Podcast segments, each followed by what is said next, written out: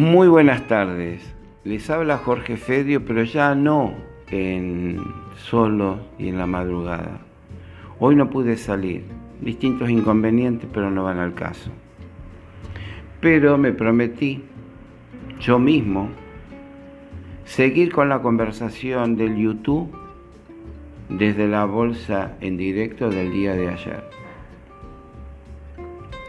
Si usted lo rescata y lo escucha, hoy se va a dar cuenta que esa reversión que la estábamos enseñando de una cuña bajista de reversión alcista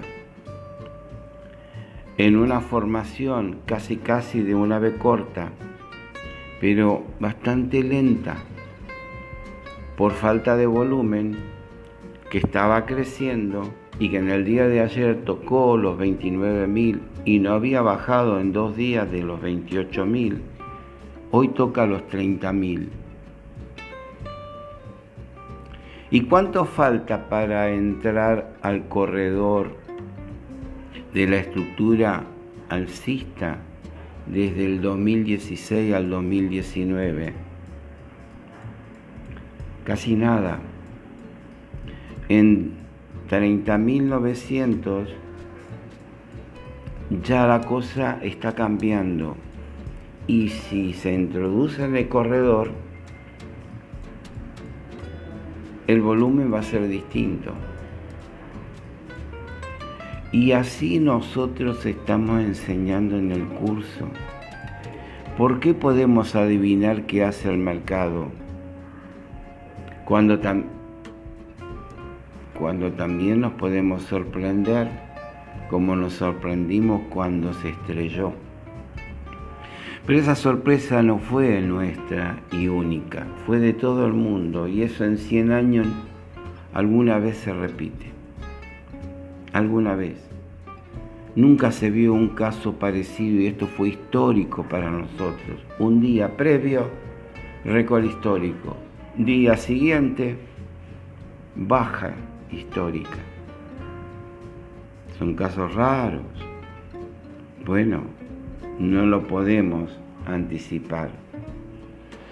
Dirían, bueno, pero los que hablaban de que todo se iba a caer tenían razón, claro, y los que hablaban que esto iba a subir y llegó a los 44.470 no tenían razón. Bueno, no seamos necios.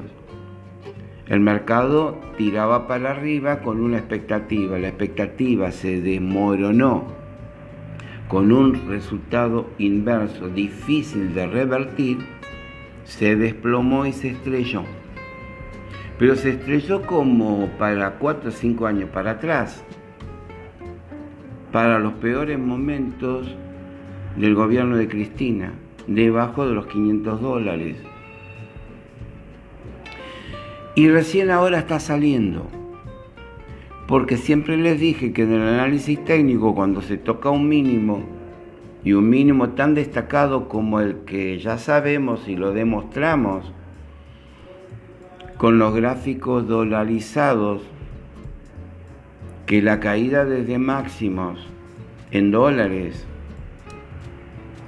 fue del 78%, y muchas valorizaciones de acciones valen el 10% de su valor máximo, el 10%. Eso es precio ganga. Y con precio ganga se entra a buscar en el mercado qué conviene comprar, con qué conviene quedarse. Porque siempre, y lo dije muchas veces y en otras crisis,